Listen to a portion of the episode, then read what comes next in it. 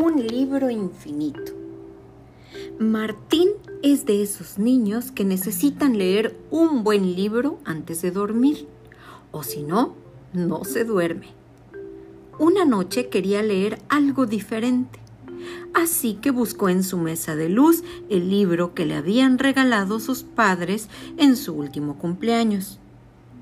Aún no lo había abierto, porque era un libro para aprender sobre el cuerpo humano y la verdad el tema no le parecía ni un poquito interesante.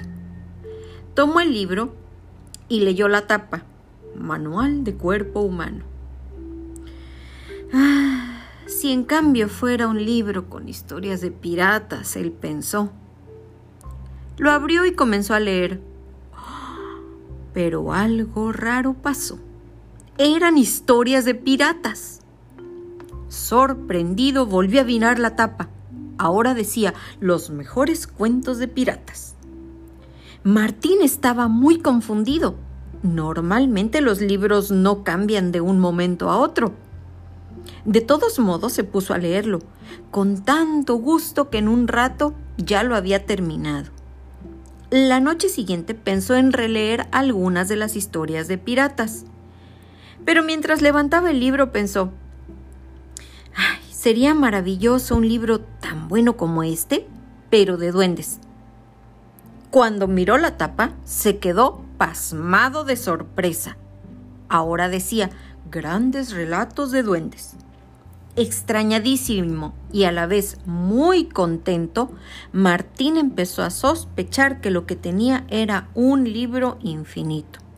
O sea, uno de esos libros que le cuentan al lector lo que quiere leer cada vez que lo abre.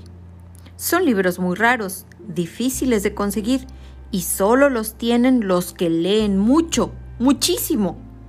Porque cuando se lee mucho, al final siempre se encuentra un libro infinito.